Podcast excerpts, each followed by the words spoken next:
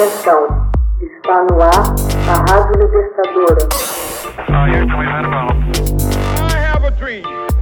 Assim sendo, declaro vaga a presidência da República. Começa agora o Hoje na História de Ópera Mundi. Hoje na história, 15 de janeiro de 2005, morre em Barcelona Vitória de Los Angeles López Garcia, uma das grandes sopranos do século XX, morreu em Barcelona em 15 de janeiro de 2005, afastada dos palcos por decisão própria. Pouco hoje na história, 16 de janeiro de 1547. Ivan o Terrível é coroado o primeiro czar da Rússia. Ivan Vassilievich é sagrado Ivan IV em 16 de janeiro de 1547 na Catedral da Assunção em Moscou, mas a história fez dele ser conhecido como Ivan o Terrível. Ele foi o primeiro czar a reinar. Mais que um título, ele se acreditava detentor de uma missão divina. Filho de Vassili III e de Helena Glinska, ele nasceu em 25 de agosto de 1530. Com a morte do pai, ele, muito jovem para reinar, viu a coroa ser assumida por sua mãe e uma regência de vinte senhores feudais. Quando morreu a mãe, provavelmente envenenada, o poder se repartiu entre as diferentes facções dos senhores feudais, os boiados, e foi nesse ambiente de ódio, de morte, que Ivan passou sua infância, com a crença permanente de que poderia ser assassinado. Seus passatempos se dividiam entre o maltrato aos animais e a caça. A autodidata se interessou pelas sagradas escrituras e, por força de se prostrar diante dos ícones, sua testa adquiriu certa calosidade. Casou-se em 3 de fevereiro de 1547 com Anastácia Romanovna Zaccarini, com quem teve cinco filhos. Além de Anastácia, teve mais seis esposas, a última das quais Maria Fedorovna, com quem se casou em 1580 e com quem teve um filho. Em seguida aos incêndios que devastaram Moscou em 1547 e que provocaram milhares de mortes, Ivan se disse abandonado por Deus e decidiu convocar representantes de todas as regiões da Rússia.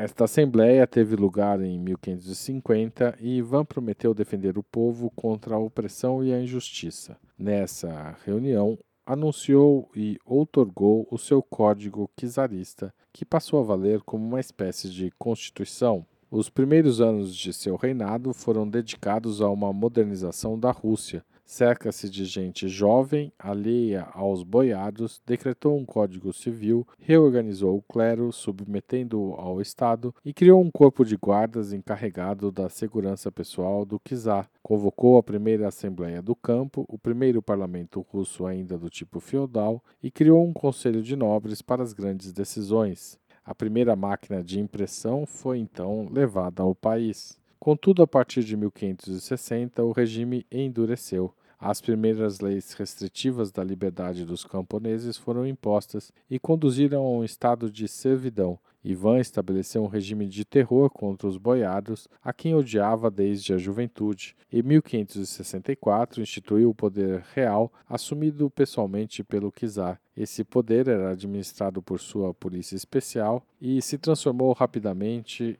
numa pequena fábrica de déspotas locais, aterrorizando a população e os nobres. Com relação à política externa, Ivan estendeu seu império à Suécia, à Polônia e à região tátara, contra os quais empreendeu suas primeiras campanhas militares. Na tentativa de garantir acesso ao rio Volga, mais ao sul, Ivan IV deixou Moscou em 1552 à frente de um exército de 100 mil homens, provindos das mais diferentes regiões. Pela primeira vez, os comandantes militares foram nomeados por seus méritos e não pelo berço. Em outubro desse mesmo ano, no principal combate da campanha, ocupou Kazan, a capital dos tátaros. Para celebrar essa vitória, mandou erguer em Moscou a Catedral de São Basílio.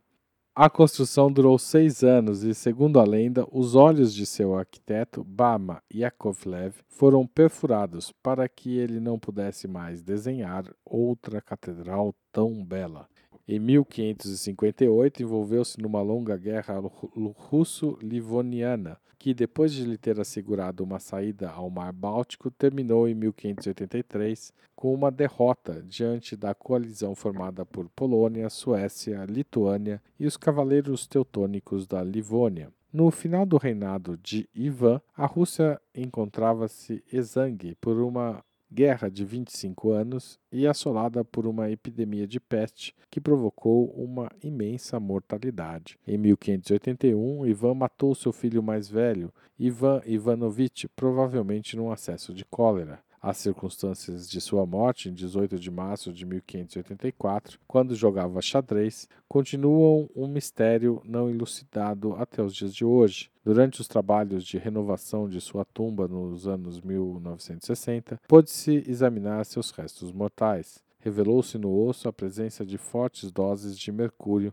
levando à cogitação de que ele foi envenenado voluntariamente. Note-se que era corrente naqueles dias que os médicos prescrevessem mercúrio em pó para fins medicinais, como o princípio ativo de um unguento, especialmente no tratamento da sífilis, ignorando-se que a absorção regular de tal substância poderia atingir o sistema nervoso central. Uma intoxicação prolongada por mercúrio explicaria, desse modo, segundo os historiadores, os acessos de loucura do Kizar. Hoje na história, texto original de Max Altman, locução de Haroldo Cerávulo, gravação Michele Coelho, edição Laila Manoeli. Você já fez uma assinatura solidária de Opera Mundi?